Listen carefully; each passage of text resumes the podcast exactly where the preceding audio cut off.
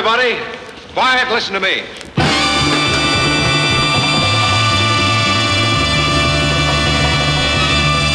Right now, ladies and gentlemen, it's showtime. This is what it's all about. Let's take it from here. You're gonna dance until your feet fall off. The new sensation of the nation, no doubt.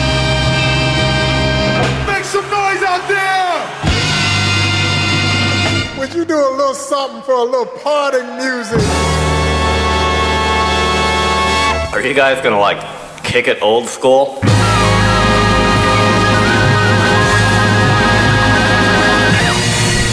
Let's get down to business.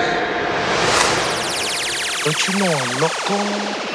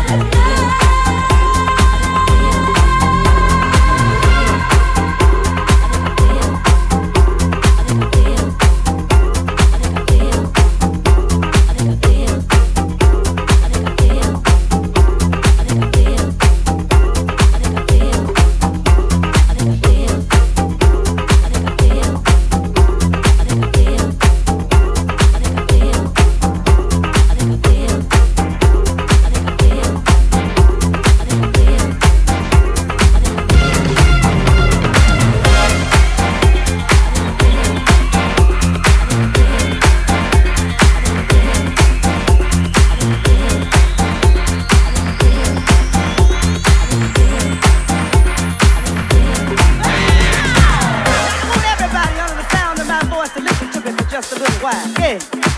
I don't care what kind of problem you may have. You may have man problem, woman problem, money problem, or just